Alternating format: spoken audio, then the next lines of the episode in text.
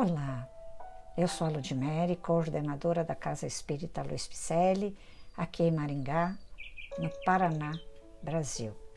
E eu estou fazendo a leitura de mensagens ditadas por espíritos diversos que se encontram no livro O Espírito da Verdade, que foram psicografadas tais mensagens por dois grandes médiums, Francisco Cândido Xavier e Valdo Vieira. Este livro, O Espírito da Verdade, são reflexões, as mensagens são reflexões de O Evangelho segundo o Espiritismo. E a convite dos nossos amigos espirituais, os médiuns Francisco Cândido Xavier e Valdo Vieira, se responsabilizaram em psicografar as páginas deste livro, O Espírito da Verdade. Chico Xavier se responsabilizou pelas primeiras, né, pelas mensagens de números ímpares.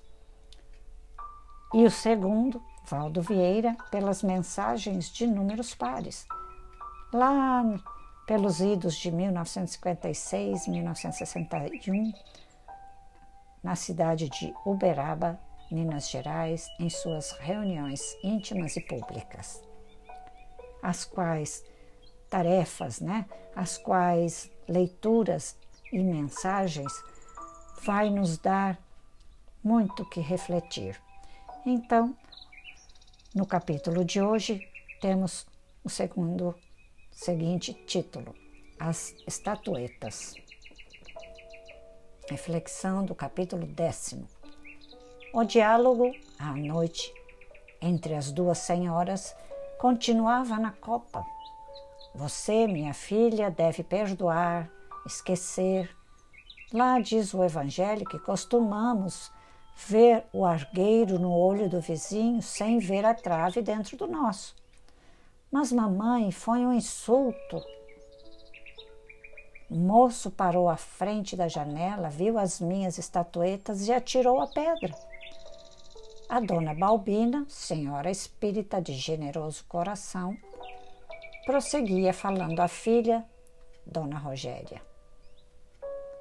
Ele é um pobre rapaz obsediado. História, é uma fera solta, isso sim. Mas Dona Margarida, a mãe dele, foi sempre amiga. Isso não vem ao caso. Cada qual é responsável pelos próprios atos. A senhora sabe que ele é maior. Precisamos perdoar para sermos perdoados. Ser bom é uma coisa e outra coisa é ser tolo. Darei queixa à polícia. Somente não queria fazê-lo sem ouvi-la. Contudo, Fábio e eu estamos decididos. Meu Fábio já anda cansado do volante. Pobre marido, dinheiro cavado em caminhão é duro de ganhar. Meu conselho, filha, é desculpar e desculpar. Mas o prejuízo é de dois mil cruzeiros, além da injúria.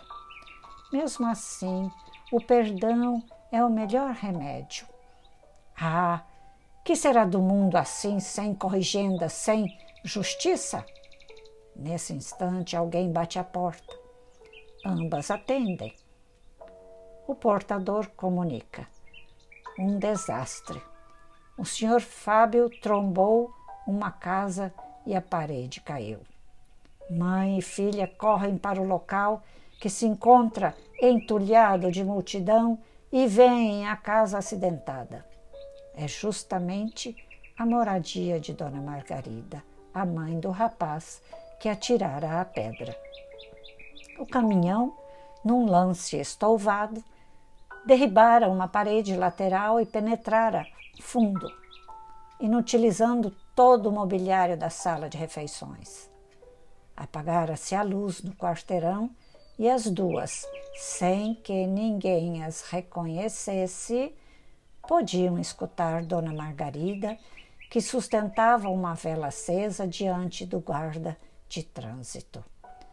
Peço-lhe, dizia ao fiscal, não abrir processo algum, não quero reclamações, mas Dona Margarida insista, insistia o funcionário.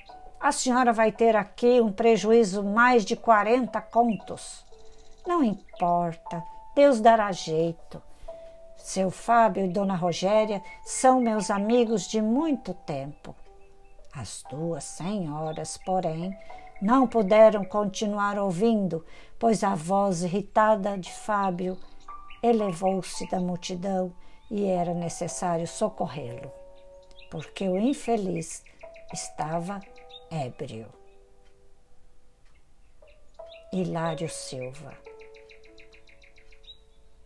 que lição tiramos da reflexão da história que Hilário Silva nos conta?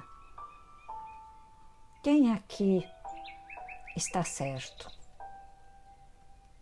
Quem aqui vai cobrar agora a estatueta quebrada? Hum? Quem aqui ficou com a pulga atrás da orelha depois de ver e ouvir Dona Margarida pedindo ao guarda para não não fazer nada com Fábio. Não é mesmo? Vamos raciocinar? Será que estamos pegando o nosso inimigo pelo pescoço? Será que estamos pegando aquele que nos deve pelo pescoço e nós devemos muito mais a outrem? Vamos rever as nossas dívidas? Se nesta vida eu não tenho nenhuma dívida com ninguém, será que eu não tenho outra para estar sofrendo hoje? Hum? Será que eu andei quebrando estatuetas ou derrubando paredes em outras vidas? Há de se raciocinar, não é mesmo? Vamos nos colocar na pele de cada um deste conto aqui, para podermos deitar a cabeça ao travesseiro e adormecer dizendo: graças a Deus. Não tenho muito que pedir perdão. Nossos podcasts são leituras de mensagens da doutrina espírita para assim entender melhor esse espiritismo redivivo. E estas mensagens foram ditadas por espíritos maravilhosos, codificadas por Allan Kardec, que lançou um pentateuco de livros, né, cinco livros, e mais uma coletânea de doze livros, recheado de conhecimento para que a gente possa melhorar esse nosso caminhar aqui na Terra para melhorarmos a nossa consciência e podermos dormir em paz. Eu espero que você esteja gostando. Repasse lá, mande este podcast a mais longe, porque tem algumas pessoas que ainda precisam ouvir. Nós já estamos atravessando o oceano, indo para vários países. Mas você tem alguém que você possa fazer esta plantação dessa sementinha no coração e no pensamento de alguém, não tem? Visite nosso site celp-picelli com dois L's.com.br. Veja lá nossos telefones, endereços, nossas ações sociais. Venha somar conosco. Venha ser um mantenedor das nossas ações sociais. Venha somar, venha caminhar conosco, estudar conosco. Venha ser um caminheiro CELP te aguardo com muita alegria de estarmos aqui na próxima leitura. Fiquemos todos em paz. Que assim seja.